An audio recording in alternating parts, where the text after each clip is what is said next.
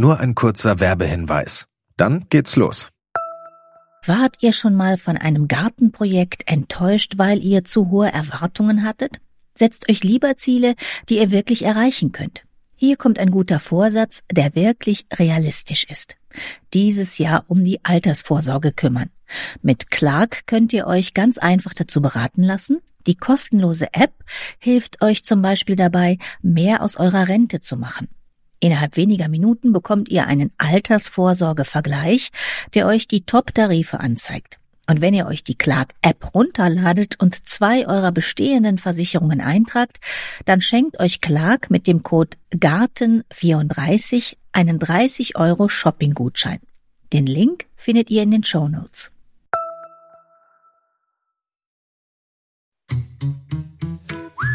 Gartenradio mitten im Grünen.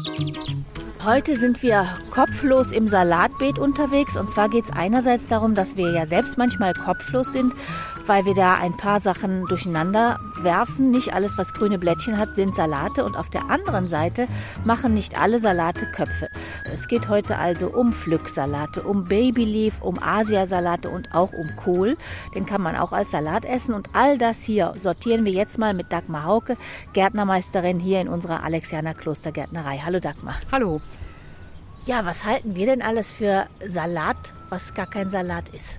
Ja, bei uns ist Salat das, was grün in der Schüssel landet oder vielleicht auch ein bisschen farbig und was dann mit Dressing ja nicht so vermatscht oder vermatscht ein Gemenge ist, was man als Salat mit der Gabel isst. Salate vom botanischen her sind das nicht alles. Was ist denn botanisch gesehen Salat?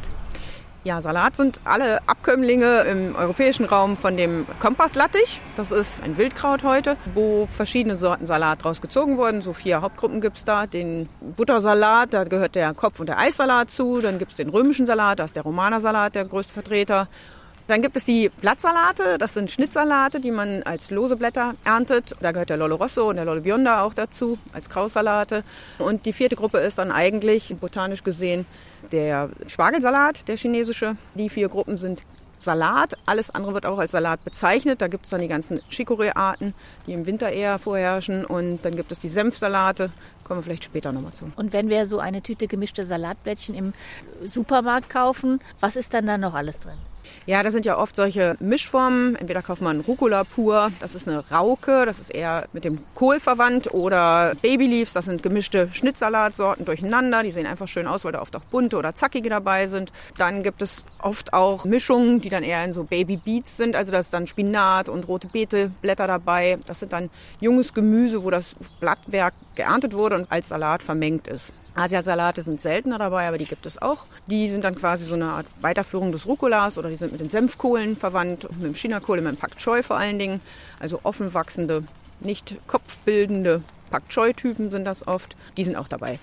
Jetzt haben wir schon ganz viele Begriffe gehört, werden wir uns noch nach und nach drum kümmern und aufdröseln. Wenn ich das jetzt suche in der Gärtnerei, stehen die irgendwo zusammen. Wir stehen hier jetzt gerade zum Beispiel bei den Salaten. Würde ich jetzt hier auch die anderen Sachen finden? Ja, hier stehen auch die anderen Sachen. Also hier sind allgemein die Jungpflanzen. Da gibt es aber eigentlich so die typischen Vertreter nur. Also quasi Kopfsalat, Eissalat, die kennt jeder. Dann geht es vielleicht noch rüber in rote Sorten, in Romana oder Batavia. Zu anderen Jahreszeiten gibt es dann vielleicht auch noch einen Feldsalat, aber sowas wie Kuba-Spinat oder wirklich diese Mizuna-Arten, also die Senfkohlarten, die findet man hier seltener. Die findet man eher an der Saatgutwand. Da sind die oft auch in bunten Mischungen, die sehr schön aussehen und die kann man sich dann selber aussehen. Da muss ich also, wenn ich was Exotisches will, ran an das Saatgut. Ja, dafür ist das einfach nicht gängig genug, als dass das die Jungpflanzenfirmen, Gärtnereien dann wirklich aussehen. Kommen wir vielleicht noch einmal historisch auf den Salat. Du hast gerade schon gesagt, Romaner-Salat. Das soll ja die erste Salatsorte überhaupt gewesen sein. Ja, habe ich ein bisschen anders gehört. Also Romanersalat ist auch eine Weiterentwicklung. Wenn man so will, dann gab es ja diesen Kompass-Lattich, aus dem die Sorten gezogen wurden. Und besonders auch in Italien ist dieser Romaner gezogen worden. Römersalat ja auch. Römischer ne? Salat, ja. genau. Ziel war es da, die Bitterstoffe rauszuzüchten, weil die Wildform ist weiß, saftig und bitter, was ja auch ein bisschen den Gesundheitseffekt ausmacht, diese Bitterstoffe, aber ist gleichzeitig eben auch nicht so lecker. Und dann ist man hingegangen und hat dann versucht, es aufzubröseln. Die Schweizer haben sich da auch ganz groß hervorgetan. Dann wurden die Sorten immer milder, teilweise sogar nussig. Und Insalata, Salat ist ja auch italienisch, unser Wort. Haben wir denn von den Italienern auch diesen Blattsalat übernommen? Wir kennen ja, wenn wir an Salat denken, ein paar Jahre zurückdenken, dann war Salat für uns Kopfsalat als Beilage in einer weißen Soßenpampe. Und die Italiener haben eigentlich schon früher mit Blättchen auch hantiert, oder? Ja, wobei bei uns das eher so war, dass wir nicht typische Salatformen gegessen haben, also im ausgehenden Mittelalter oder danach folgend, sondern dann eher sowas wie Barbarakraut oder wilden Löwenzahn. Also wirklich mehr so wildkräutrigartig, während die Italiener dann schon in Richtung Salat mit Olivenöl vermengt als Mischung gegessen haben und dadurch natürlich die Vitamine aus dem Salat auch viel besser zur Geltung kommen. Aber das hat sich dann so ein bisschen abgelöst. Mittlerweile kennt in Deutschland hier keiner mehr Barbarakraut oder irgendwelche anderen Salate, die, die vielleicht vorher als Blattgemenge gegessen wurden. Es ist über die Welt verstreut und bei uns ist es, glaube ich, typisch, dass wir immer vom Kopfsalat reden, obwohl wir vielleicht einen Eissalat mit meinen, der ja auch zur groben Klassifizierung der Kopfsalate gehört. Obwohl man hat den Eindruck, wir holen jetzt langsam auf. Ja, genau, da kommen ganz viel mit diesen Senfsalat oder Baby Leaves. Das ist einfach schon eine Entwicklung, dass da einfach auch einzelne Blätter in den Handel kommen. Es liegt vielleicht auch an den geschlosseneren Kühlketten und dass man einfach schneller das Gemüse vom Feld auf den Tisch hat. Oder weil die Leute tatsächlich auch Spaß am Gardening haben, am Gärtnern und zu Hause das auch viel mehr ausprobieren. Welche sind denn die Vorteile, wenn ich es jetzt im Anbau mal mit, ich sage jetzt erstmal Oberbegriff Blättchen probiere? Der Vorteil ist, dass ich selber entscheiden kann, wie hungrig bin ich, wie schnell ernte ich das. Also jetzt ein Pflücksalat wächst auch schneller als ein Kopfsalat. Ein Kopfsalat braucht sechs Wochen, am Pflücksalat komme ich schon nach vier Wochen, kann ich die ersten Blätter locker darunter ernten und der wächst trotzdem weiter. Ähm, ich kann so ein bisschen experimentieren, also ich kann ähm, verschiedene Sachen zusammen in der Reihe pflanzen. Ich brauche nicht so viel Platzbedarf wie bei einem Kopfsalat.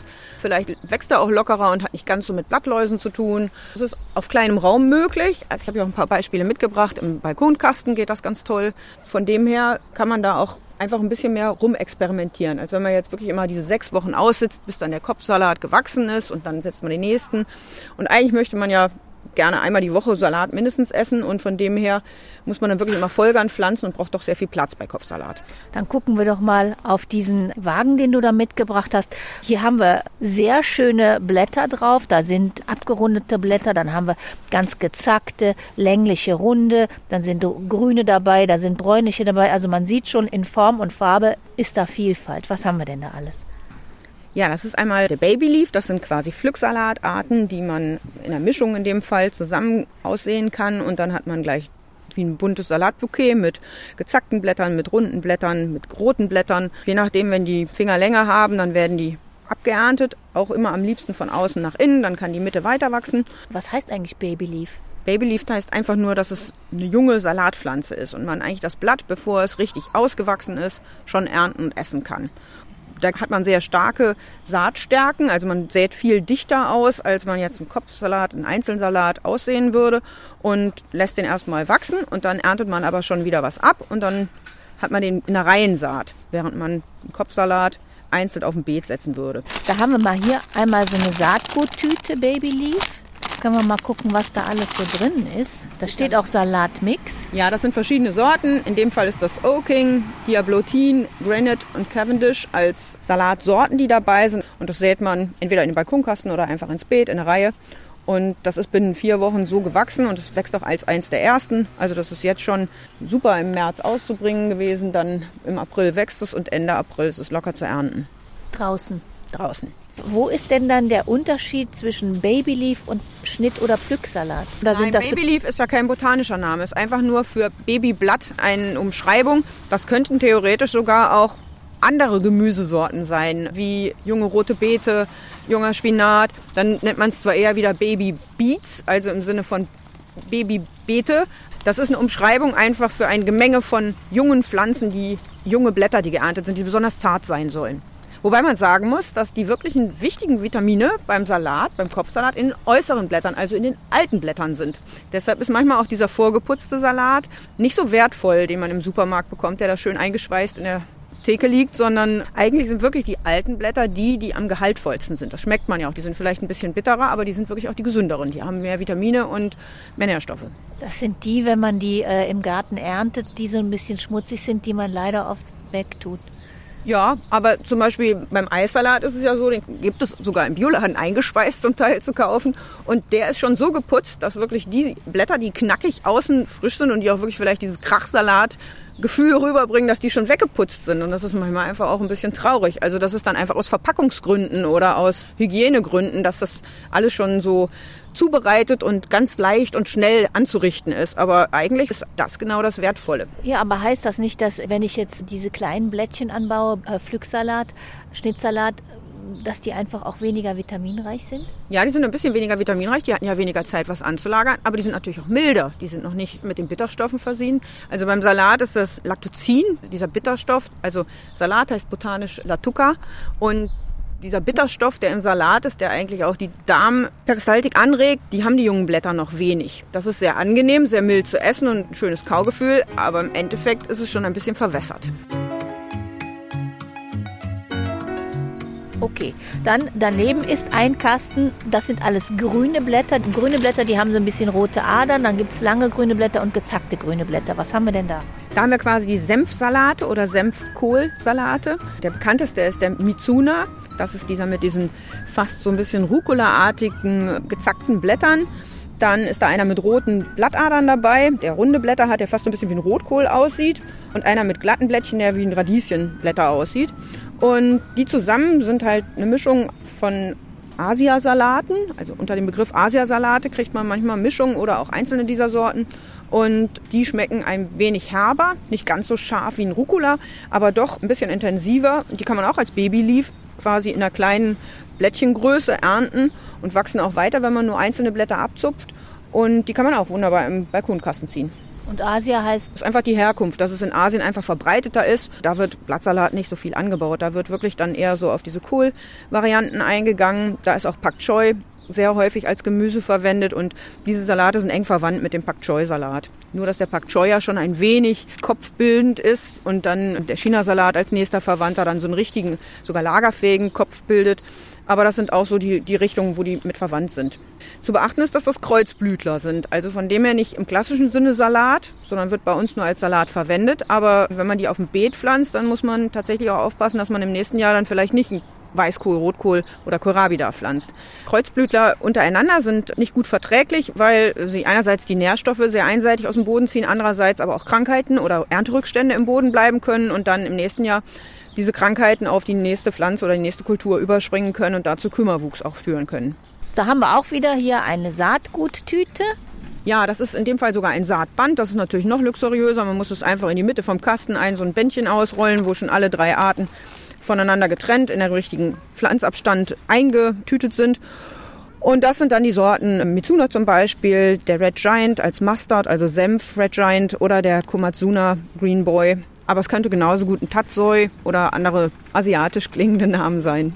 Jetzt äh, ist das ein Kasten, der ist etwa 60 Zentimeter lang. Der ist jetzt zwar voller grüner Blättchen, du hast eine vierköpfige Familie. Esst ihr dann einmal abends so einen ganzen Kasten auf?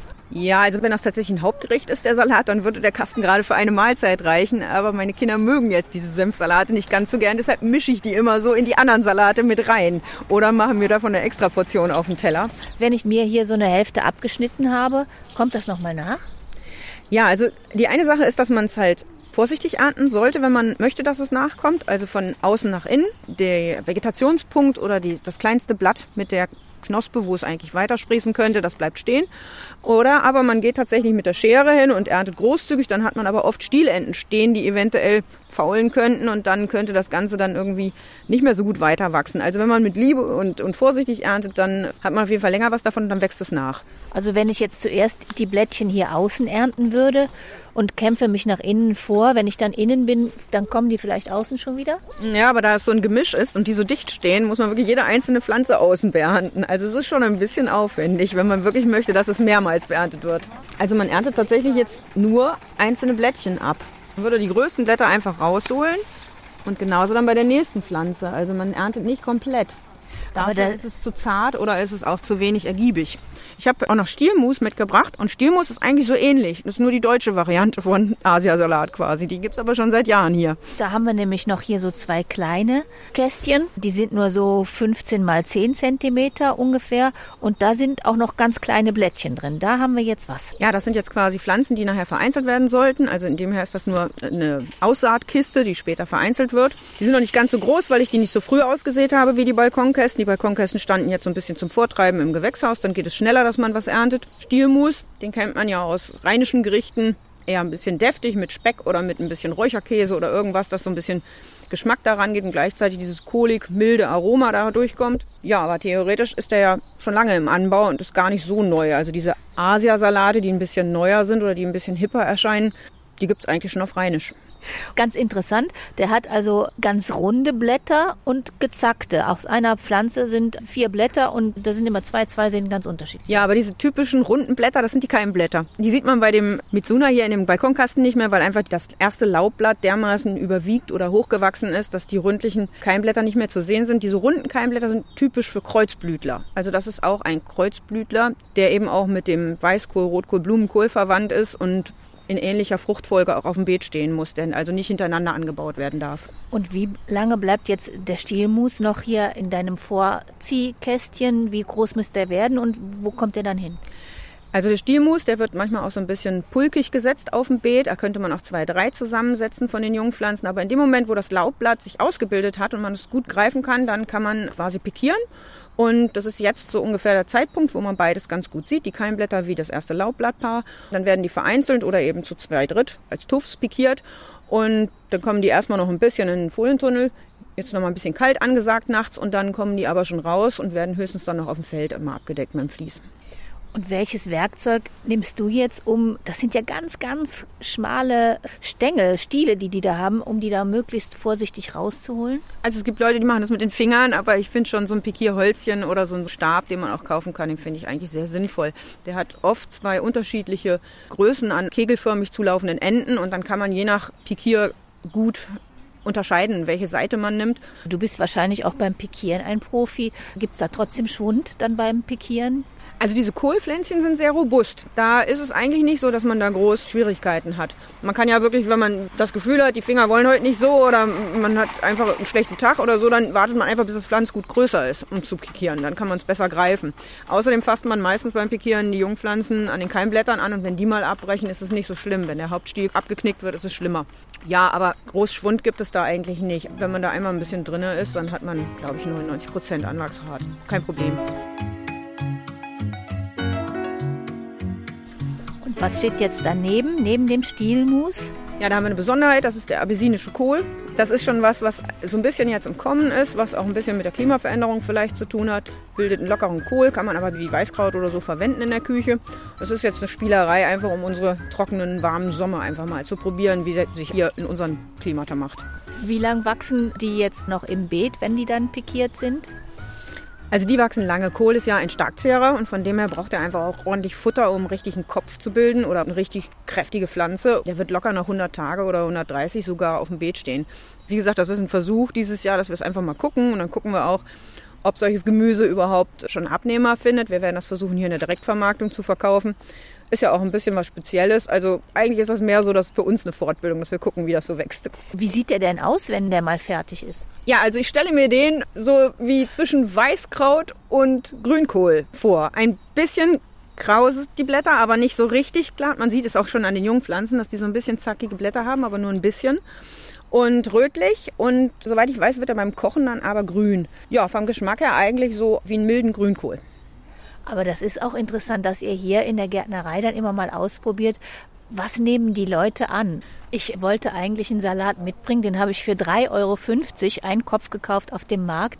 Hellgrün mit roten Punkten drauf. Ach, Im das Prinzip die Forellenzunge sein. Ich wollte den eigentlich mitbringen. Ich konnte nicht, weil ich habe den in einem Rutsch aufgegessen. Der war knackig, der war würzig. Ja, also es gibt viele alte Sorten. Also diese Forellenzunge, die ist fast schon in Vergessenheit geraten mit den roten Sprenkeln. Geht auch so in Richtung Romanersalat, aber offen wachsend, nicht als Kopf in der Mitte geschlossen. Es gab früher auch in Deutschland Kopfsalate, die tatsächlich als Wintersalat genommen wurden. Also die ganz lange im Winter noch haltbar waren auf dem Feld. Die sind auch verschwunden. Also es gibt eigentlich nur noch, typisch für Deutschland ist nur noch der, der Kopfsalat im Frühjahr und im Herbst, weil im Sommer schoss da, dann nimmt man den Eissalat. Und dazwischen diese ganze Sortenvielfalt, die ist leider eingefroren oder in Vergessenheit geraten. Aber deshalb reden wir ja drüber, man kann es ja selber anbauen. Auch die Forellenzunge? Gibt es da Saatgut? Also es ist schwierig dran zu kommen an das Saatgut, merkt man ja auch eben an den Preisen. 3,50 Euro für einen Salat ist schon ganz kräftig. Man muss schon Spezialanbieter suchen. Also es gibt ja auch den Verein zur Erhalt der Nutzpflanzenvielfalt, den VEN oder andere Organisationen, die sich zum Thema gemacht haben, wirklich alte Sorten zu erhalten und die auch jemanden suchen, der sowas weiter kultiviert und dann das Saatgut wiederum abgibt. Also einfach mal im Internet oder wirklich unter solchen Organisationen suchen und wenn man unbedingt möchte und wenn das den Leuten bekannt wird, dass einfach sowas auch gefragt ist, dann kommen vielleicht die alten Sorten auch wieder viel mehr ins Gespräch und es macht den Teller einfach viel bunter und viel lustiger. Ja, und vor allen Dingen, ich kriege das ganze Jahr damit geschmackvoll sortiert. Ja, genau. Also eigentlich könnte es Salat rund ums Jahr geben. Nur es sind eben andere Formen von Salat. Also ein typisches Beispiel ist der Postelein, den eigentlich auch niemand kennt. Der heißt auch Kuba-Spinat. Den hast du hier in so einem runden Topf Ja, und das genau. sind jetzt kleine grüne. Wie so Paddel oder Löffel. Der wächst aus einer Rosette heraus und ist auch recht langstielig. Später hat er dann eine Blüte, die weiß, komplett vom Blatt umschlossen ist und in der Mitte vom Blatt blüht er dann weiß. Kann man aber alles essen, auch die Blüte. Und das Schöne an dem ist, der sät sich selber aus. Also das ist eigentlich ein wunderbar essbares Unkraut bei mir. Ich habe hier extra so einen Topf mitgebracht. Das ist das Überbleibsel von einem Tomatentopf, so ein 10-Liter-Topf, wo ich Tomate drin hatte, die im Winter dann kaputt gegangen ist im Freiland. Da aber schon so viele Samen von diesem Postelein bei mir im Kompost sind, habe ich einfach diese Töpfe über Winter stehen lassen und habe im Frühjahr dann einfach von ganz von alleine wunderbaren Salat da drin stehen. Jetzt hast du so eine ganze Ja, Pflanze genau. raus. So kriegt man den eigentlich geerntet, indem man einfach abrupft. Aber ich wollte eigentlich die Wurzeln zeigen. Die Wurzeln sind ganz fein und feingliedrig und hinterlassen im Beet, wenn man nicht jetzt unbedingt einen Topf hat, auch einen ganz fein krümeligen Boden. Also es ist auch ein ganz schöner Begrüner für über den Winter, ähnlich wie der Feldsalat. Das ist eine ganz tolle Gründüngungspflanze auch. Also selbst wenn man nicht ernten mag oder essen mag, dann ist er einfach auch schön, weil er den Boden bedeckt, die Nährstoffe hält, die Ausschwemmung von Nährstoffen verhindert und gleichzeitig essbar ist. Und man hat auch immer was Grünes noch im Winter. Das ist eigentlich sehr schön, finde ich. Müssen wir mal einmal probieren. Schmeckt ein bisschen wie ich mir eine Wasserpflanze vorstelle. Also ganz zart. Ja. Müsste ein bisschen was Kräftigeres dazu, wenn man den mischt. ja, genau. Den mache ich eben auch gerne mit so einer Senfhonigsoße oder so oder mit, mit Käse im Salat. Und Ich probiere mal einen mit so einer kleinen Blüte schon und mal gucken, ob der anders schmeckt. So ja, aus. geschlossene Knospen sind das. Wenn die sich öffnen, sehen die so ein bisschen aus wie Vogelmiereblüten. So weiß-sternige Blüten sind das. Schmeckt einfach ein bisschen grüner, konzentrierter, würde ich sagen. Ja, aber ein bisschen intensiver. Also es ist nicht so wässrig, also nicht so grün chlorophyllig, sondern so ein bisschen Richtung nussiger, finde ich. Ja, nussig ist vielleicht übertrieben, aber so in die Richtung. Und den sähe ich aus. Den sehe ich das erste Mal, wenn ich nämlich nicht im Garten habe, aus. Ruhig irgendwo in der Ecke, wo er vor sich hinwachsen kann und sich auch selber aussehen kann. Und wenn das da dann zwei, drei Jahre ordentlich gewachsen ist, also der stirbt in dem gleichen Jahr, der blüht, welkt ab und die Samen breiten sich aus. Aber wenn man das so zwei, drei Jahre einfach übersehen hat und nicht das Grün und die Samen gleich entsorgt hat, dann findet man den vor allen Dingen in Kübeln, wo er dann aus dem Kompost oder so einfach von alleine wieder rauskommt. Da hat man quasi nicht über das Jahr ein konkurrenzstarkes Kraut, sondern das wächst wirklich nach der Tomatenpflanze erst und wächst dann über den Winter und im März hat man dann quasi die Rosette, die man wunderbar essen kann. Als ersten Salat nach dem Feldsalat. Da sind wir auch schon beim Anbau von Salaten, sagen wir mal bei der Kombination, weil wir denken ja oft dann an die Reihe, an den Balkonkasten, wenn wir von Salatblättchen sprechen. Aber ich könnte das, du hast schon gesagt, auch als Bodendecker benutzen, entweder Postelein. Genau. Feldsalat eignet sich auch sehr gut dazu. Wenn man Feldsalat jetzt nicht ernten will, sondern gründüngungsmäßig als Feinwurzler, als guten Vorbodenbereiter auf dem Beet hat, dann kann man das breitwürfig einfach aussehen. Sonst, wenn man es jäten will, dann ist es einfacher in Reihen. Und Spinat sind so die Klassiker, die man einfach wunderbar auch als Gründüngung benutzen kann. Also Gründüngung, die man essen kann. Weil du Feldsalat gesagt hast, der ist ja auch unglaublich beliebt, ist aber eigentlich eine Baldrianpflanze. Genau. Der ist gar nicht mit den Salaten verwandt. Der ist ein Baldrian-Gewächs. Man erkennt das auch ein bisschen an der anderen Artigkeit der Blüten oder der Blätter, die noch löffeliger werden und dann sich strecken und oben dann eine weiße Blüte. Und der Feldsalat wächst auf noch schwächer gedüngten Böden als der Salat. Also Salat an sich ist ja schon ein Schwachzehrer, aber Feldsalat, den wir Feldsalat nennen, oder auch Ranunkel, oder der hat ja ganz viele Bezeichnungen auch im Deutschen.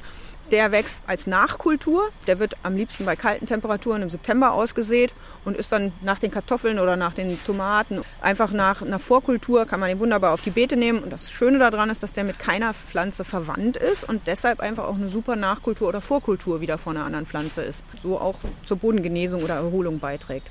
Wo können denn diese Spinat, Postelein und Feldsalat überall hin? Auch unter Gehölze oder an Gehölzrand oder zwischen Himbeerbüsche? Was kann ich damit alles machen? Ja, also mit diesen Gründüngungspflanzen, die kommen klassischerweise wirklich auf den Acker, also da ist es schon mindestens halbsonnig. Es ist auch bei Salat so, wenn er zu schattig steht, dann reichert er sehr viel Nitrat an oder dann hat er einfach Schwierigkeiten mit dem Wachsen. Es verwächst sich nicht so in der Blattmasse. Von dem her ist schon halbschattig mindestens angesagt, ohne viel Konkurrenz. Allerdings, wenn die Sträucher oder die Himbeeren in dem Moment dann keine Blätter haben, dann hat er ja Sonne, auch im Winter. Also von dem her, das kann man versuchen, das geht. Man kann ihn aber auch wirklich als guten ja, Partner zwischen die Reihen sehen und dann abernten, bevor die Kulturen links und rechts die volle Größe haben oder so. Also quasi so als Zwischenpflanze kann man die auch gut kultivieren. Und apropos Zwischenpflanze, jetzt kommen ja schon die Kartoffeln in den Boden. Da habe ich ja erstmal drüber lange nichts. Könnte ich denn da nicht irgendwelche Pflücksalate drüber, so lange bis zum Beispiel die Kartoffeln kommen? Ja, habe ich noch nicht drüber nachgedacht, aber könnte man wahrscheinlich. Also man sagt ja auch, Salat ist eine gute Vorkultur für Tomaten und Tomaten sind ja ähnlich oder wenigstens verwandt mit den Kartoffeln. Das könnte man wahrscheinlich machen. Ähm, nur wenn dann die Kartoffeln wirklich kommen, dann sollte man beim Ernten der Blätter aufpassen, dass man nicht die Kartoffelblätter erwischt. Die sind natürlich giftig. Also von dem her, da muss man dann schon aufpassen. Also da habe ich irgendwie so das Gefühl, muss ich so ein bisschen doppelt aufpassen, was ernte ich dann. Und außer möchte ich die Kartoffeln vielleicht zweimal anhäufen. Wenn dann der Salat noch auf dem Beet ist, stört er natürlich. Und was sind gute Partner? Ja, Salat und Kohlrabi sind die Klassiker. Erwähnenswert ist, dass die ganzen Senfsalate und Kohlarten, auch Kohlrabi, die haben eben, wenn sie auf dem Feld wachsen und Jungpflanzen sind, dann haben sie zu kämpfen mit den Erdflöhen. Die Erdflöhe mögen verdichtete Oberflächen und beißen Löcher in die Blätter. Der Salat, der dabei gepflanzt ist, verhindert, dass diese Erdflöhe sich zu sehr ausbreiten oder dass sie tatsächlich die Kultur auch zerstören. Dann Schnittsalat und Radieschen sind auch ein sehr guter Partner, weil beide schnell reifen und auch schnell wieder weg sind. Also, dass der eine Partner zu lange auf dem Beet ist und dadurch das Beet blockiert. Ja, und Salat an sich ist einfach auch so schwach zehrend vom Boden, dass er grundsätzlich für vieles, was nicht verwandt ist, eigentlich zwischengepflanzt werden kann.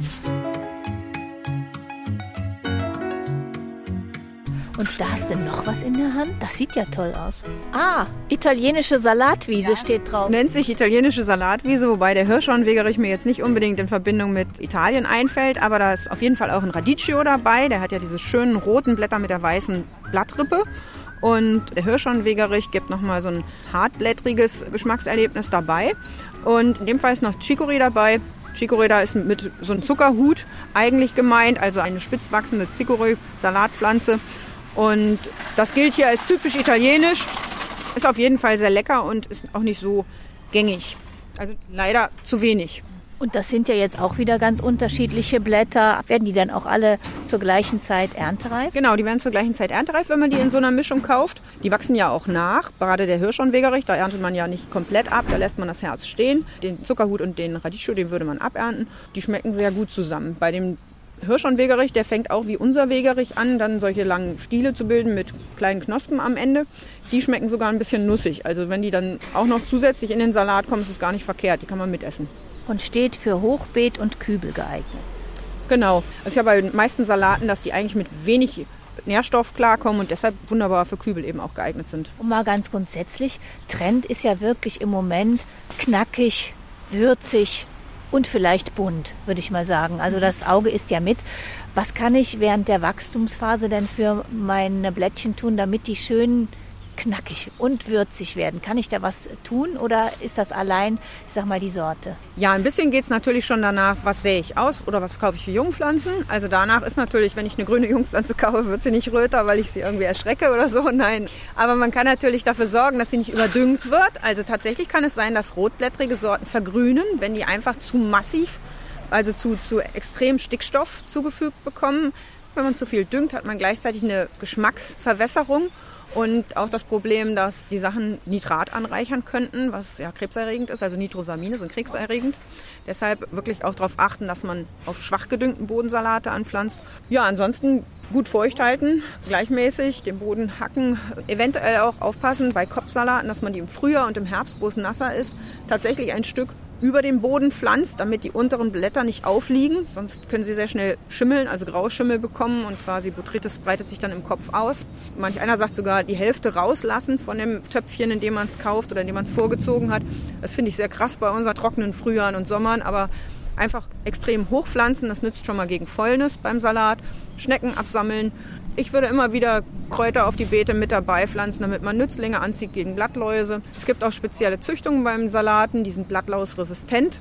Da muss man aber auch gucken, wenn man altes Saatgut hat oder weiter vermehrt hat. Diese Resistenzen können auch schon mal gebrochen werden, auch gegen den Mehltau oder gegen andere Schädlinge, die bei Überdüngung auch stark auftreten können. Für gute Besonnung achten, also nicht zu dunkel, schattig pflanzen.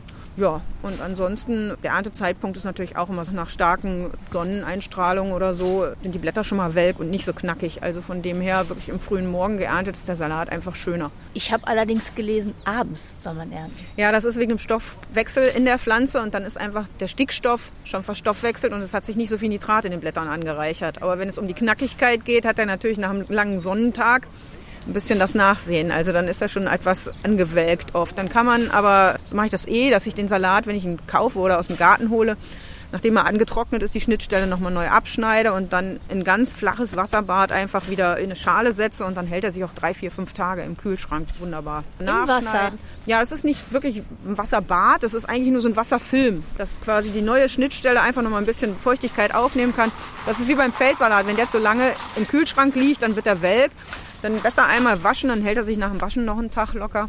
Und beim Salat ist es einfach so, dass der, wenn ab und zu ein bisschen Feuchtigkeit von unten kommt, dann wirklich auch eigentlich sogar fünf Tage im Kühlschrank noch locker aushält, auch wenn der schon im Supermarkt gelegen hat. In der Salatschleuder halten sich die Salate auch eigentlich immer ein bisschen länger. Ja, die halten sich länger und irgendwann kippen sie dann ins Gelb um und dann werden sie auch ein bisschen mulmig. Also ja, das kann man natürlich auch versuchen. Aber das liegt auch daran, dass die einfach vorher das Wasserbad genossen haben oder das Abwaschen und dass sie dann eben noch komplett benetzt sind und diese Salatschleuder ja wie so eine Verpackung drumrum ist. Aber äh, so richtig werterhaltend ist das natürlich nicht. Das baut sich dann schon langsam ab. Also man sollte dann, wenn man gewaschen hat, auch am nächsten Tag aufessen. Ja. Und was ist, wenn ich jetzt hier diese Salatblättchen im Balkonkasten oder auch auf dem Beet abgeschnitten habe? Muss ich die dann, bevor das nächste kommt, entfernen, die Wurzeln oder einfach lassen? Also ich würde so grob einhaken, dass sie sich umsetzen können. Jetzt nicht bei den Senfsalaten. Da wäre es schon gut, wenn man möglichst viele Reste aus dem Boden rausbekommt, gerade wenn man nur einen begrenzten Acker hat und doch wieder vor drei Jahren mit irgendwas Kohligem auf den Acker drauf muss oder in das Beet rein möchte. Bei den Salaten selber wird aufgrund der hohen Grünfläche anteils das schnell von den Bodenlebewesen umgesetzt, wenn man es einfach nur einhakt. Im Frühjahr kann man ja auch, wenn man noch nicht so viel Salat hat oder nur Feldsalat hat, dann kann man auch die ersten Unkräuterchen, die ersten jungen Blätter sehr gut ernten. Beim Löwenzahn, der schmeckt sehr bitter, aber man kann vom Giersch die jungen Blätter essen. Man kann theoretisch auch von der Gründüngung, von dem Gelbsenf kann man die jungen Blätter essen. Man kann Brennnesseln jungen ernten als Spinatersatz oder einfach so im Salat. Vom jungen Ampfer kann man das. Ich habe auch schon gehört, dass es Fingerkraut gegessen werden kann und die Gänsedistel. Das habe ich aber selbst noch nicht ausprobiert. Ich habe neulich irgendwo den schönen Begriff vom Salatrasen gelesen. Also, dass da auch einiges an Kräuter drin sein kann, die ich dann einfach mir nehme ja, und stimmt. dazu. Da ist natürlich äh, das Gänseblümchen ganz vorne mit dabei. Das macht auch immer schön bunt, genau. Auch, auch Löwenzahnblätter im Salat sind wunderbar oder in, einer, in Kräuterbutter oder so. Ist auch immer ganz toll, genau. Und dein Tipp in Sachen essbare Blätter, sage ich jetzt mal, und vermeide den Begriff jetzt nur Salat? Ja, es gibt natürlich noch viel mehr. Es gibt neben dem Spinat noch die Baumspinate oder den Amaranth, die man oder den guten Heinrich, früher als Unkraut verschrien, heute von den Äckern verschwunden leider. Ja, die kann man einfach theoretisch, wenn man sich gut auskennt, entweder am Wegesrand sammeln oder aber man besorgt sie sich wirklich als Saatgut und pflanzt sie nochmal in den Garten, weil man dann auch mal wieder eine Varianz hat und einfach wieder was Spannendes, was man nicht zu kaufen hat. Ja, vielleicht noch ein bisschen Vorsicht bei rotem Feldsalat, wer den kauft. Es gibt eigentlich noch keine roten Feldsalatsorten, aber manchmal wird eben auch ein roter Romaner-Salat im Herbst angeboten oder im Winter. Der ist aber nicht winterhart, also das ist nicht wie der Feldsalat, dass der ein paar Minusgrade aushalten kann. Da aufpassen. Also roten Feldsalat ist noch nichts bekannt, dass es den gibt. Aber wird schon angeboten. Ja, soll es schon gegeben haben. Da sind schon Kunden gekommen und haben mir gesagt, warum haben wir den nicht? Aber soweit ich weiß, gibt es den nicht. Und da gab es tatsächlich auch Fälle, wo der beim ersten Frost total in sich zusammengeklatscht ist. Und das sind halt rote Romaner-Sorten. Und gibt es einen Salat, wo du sagen würdest, jetzt so, der sollte echt mal jetzt nach vorne kommen? Tja, ich schwärme für den Postelein, weil ich mich um den überhaupt nicht kümmern muss. Also weil der einfach irgendwo wächst und dann brauche ich auch diese Töpfe nicht sofort ausleeren. Das setzt mich immer so unter Zugzwang, wenn ich 20 Tomaten im Topf habe und die dann sofort, nachdem sie alle abgestorben sind, irgendwie sie entleeren muss, auf den Kompost tun muss und so weiter. Also ich warte dann viel lieber, was kommt denn da noch aus dem Topf? Das hat so einen Überraschungsmoment. Ah, hier waren viel Samen drin und dann nicht. Nein, aber insgesamt, ich finde einfach die ganze Vielfalt sehr schön. Und ich werde dann auch nicht müde, irgendwie Salat zu essen. Wenn ich jeden Tag Kopfsalat essen müsste, fände ich das langweilig. Aber so finde ich, gibt es jeden Tag genügend Sorten, dass man Salat als ständige Beigabe eigentlich beim Essen dabei haben kann. Ja, dann hoffe ich mal, dann geht's in Zukunft bei uns allen ein bisschen weniger kopflos zu in Sachen Blattsalaten, jedenfalls wenn der Kopf von uns Gärtnern gemeint ist. Ich sage danke an Dagmar Hauke. Sehr gerne. Vielen Dank fürs Zuhören. Mein Name ist Heike Sikoni. Machen Sie es gut.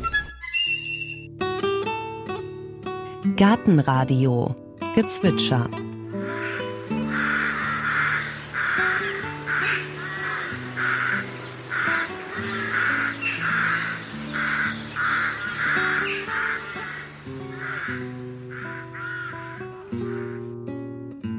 Das war die Saatkrähe. Gartenradio Ausblick. In der nächsten Folge hören Sie, da sind wir zu Besuch bei einem Vollblutbiologen, der sich zwischen Forschung und Körperkunst bewegt. Denn der Botaniker Michael Schwertfeger ist nicht nur Kustos im alten botanischen Garten in Göttingen, er ist auch ein leidenschaftlicher Tätowierer. Am liebsten stichelt er seinen Studenten großformatige botanische Motive unter die Haut und für Zögerliche gibt es Probetattoos aus Jaguar. Das ist der Pflanzensaft einer südamerikanischen Pflanze, die natürlich auch in einem der Gewächshäuser im alten botanischen Garten in Göttingen wächst. Vegetativ sehen die nach nichts aus, wenn sie dann blühen, aber das ist hier bei dieser Pflanze zu erwarten, wenn sie vielleicht ein fünf Meter hoher Baum ist oder noch größer. Dann hat sie gelbe Blüten mit einem dunklen Zentrum und daraus werden dann Früchte, die ungefähr ja wie eine Zitrone so groß sind, aber ganz rund. Und in der sind jede Menge Samen und in der ist eben dieser Saft, der den Stoff Genipin enthält. Und das ist eine chemische Substanz, die mit den Eiweißen der Haut reagiert. Die färbt die Haut für immer blau-schwarz.